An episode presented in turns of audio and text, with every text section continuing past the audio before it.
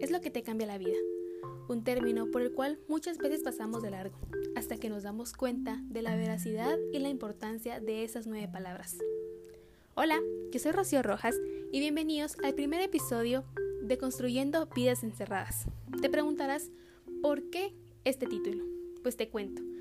Creo que desde el 13 de marzo la vida cambió. Estamos viviendo una situación insólita que realmente nadie esperaba.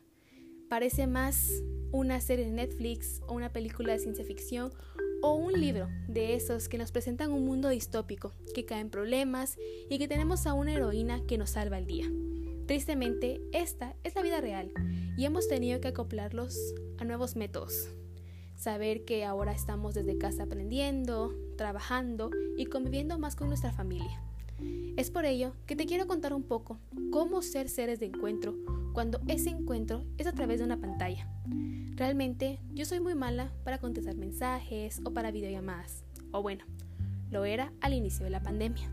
Sin duda alguna saber que ese es el único medio que tenemos para comunicarnos ha sido un factor vital en la forma en la que he tenido para comunicarme.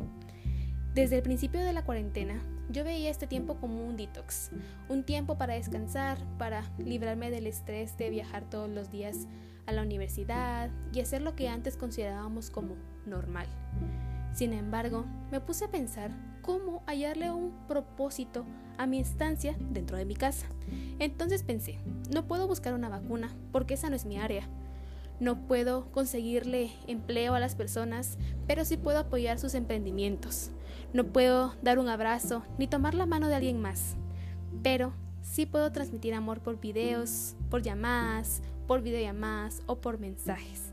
Y por último, no puedo ignorar la pandemia aunque quisiera, pero sí puedo transmitir información fundamentada y que valga la pena leer.